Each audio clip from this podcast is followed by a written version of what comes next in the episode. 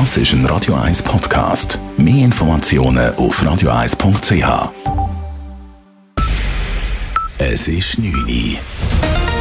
Radio 1, der Tag in 3 Minuten. Mit dem Alles Karl. Im Zusammenhang mit einem Drogen- und Handyschmuggel in Zürcher Gefängnisse ist heute die Polizei ausgerückt. Wie die Oberstaatsanwaltschaft auf Anfrage mitteilte, gab es mehrere Hausdurchsuchungen und auch Verhaftungen, vorwiegend im Gefängnis Beschwies. Details von Simon Schaffer. In drei Kantonen hat die Polizei heute Morgen Hausdurchsuchungen durchgeführt, darunter auch in der Strafanstalt Böschweiss. Mehrere Personen sind verhaftet worden, heisst es bei der Oberstaatsanwaltschaft. Um wie viele Personen es sich handelt, ist unklar geblieben. Unter den Verhafteten ist auch ein Mitarbeiter von der Böschweiss und mehrere Insassen. Sie ist im Verdacht, dass sie schon über eine längere Zeit Drogen, Mobiltelefon und andere verbotene Waren in die Strafanstalt geschmuggelt haben und die dort teuer an Insassen verkauft haben. Anfang Juni hatte 20 Minuten von einem ähnlichen Fall berichtet, damals allerdings im Zürcher Bezirksgefängnis. Der Zürcher Zoo bedauert den Tod eines weiteren Elefanten. Die achtjährige Elefantenkuh Omisha starb letzte Nacht an den Folgen eines Herpesvirus, wie bereits vor zwei Wochen ihr zweijähriger Bruder Umesh. Der Zoo Zürich hofft nun auf die Forschung, um etwas gegen das gefürchtete Herpesvirus bei den Elefanten unternehmen zu können, sagte Zoodirektor Severin Dressen. Aber es ist natürlich kein kommerziell interessantes Projekt. Da stehen nicht große Pharmaunternehmen hinter, sondern das wird universitärer Forschung vorangetrieben. Wir hoffen, dass wir jetzt auch mit der UMISHA da Proben nehmen können, dass wir da etwas dazu beitragen können, dass die Impfung vor allen Dingen entwickelt wird. Auch bei anderen Elefanten im Zürcher Zoo ist das Virus aktiv, es bewege sich aber im Toleranzbereich. Am gefährdetsten sei die fünfjährige Rouwani, da die Krankheit vor allem bei Jungelefanten ausbricht. Der russische Gaskonzern Gazprom hat seine Lieferungen nach Italien und Österreich um einen Drittel respektive um 70 Prozent gesenkt. Dies teilten die Energieunternehmen der beiden Länder mit.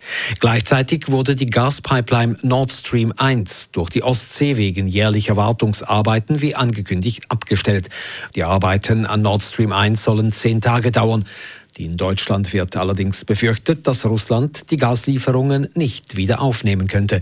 Dies könnte für den kommenden Winter auch Folgen haben für die Gasversorgung in der Schweiz. Mehrere Unfälle auf dem Zürcher Nordring haben im Feierabendverkehr zu einem Verkehrschaos in der ganzen Region geführt. Die Fahrspur Richtung Bern musste am Nachmittag für rund zwei Stunden komplett gesperrt werden, nachdem auf der Höhe Seebach ein Lastwagen verunfallte. Der Sattelschlepper blockierte alle Spuren und durchbrach auch die Leitplanke zur Gegenfahrbahn. Dort kollidierten in der Folge zwei weitere Lastwagen und fünf Personenwagen. Vier Personen wurden verletzt. Der Rückstau von Brüttisellen her löste sich erst im Verlauf des Abends auf. In der Gegenrichtung war der Gubris-Tunnel wegen eines fast zeitgleichen Unfalls nur einspurig befahrbar. Auch hier staute sich der Verkehr auf mehreren Kilometern. In Zürich wird die ganze Kasernenwiese schon bald wieder öffentlich zugänglich sein. Morgen Dienstag startet der Rückbau des Sicherheitszauns und nächstes Jahr wird dann auch das nicht mehr benötigte provisorische Polizeigefängnis auf dem Areal abgebrochen. Es ist ein weiterer Schritt Richtung einer Öffnung des Kasernenareals für die Bevölkerung. Radio 1 Wetter. Nach einer klaren Nacht gibt es morgen am Dienstag wieder viel Sonnenschein, trotz ein paar Höhen und harmlosen Wolken. Temperaturen morgen zum Aufstehen um die 12 bis 14 Grad, am Nachmittag bis 28 Grad. Das war der Tag in 3 Minuten.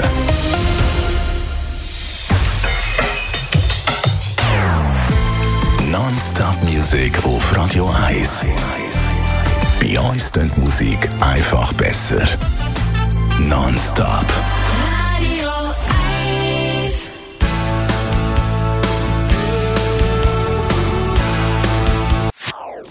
Das ist ein Radio 1 Podcast. Mehr Informationen auf radio1.ch.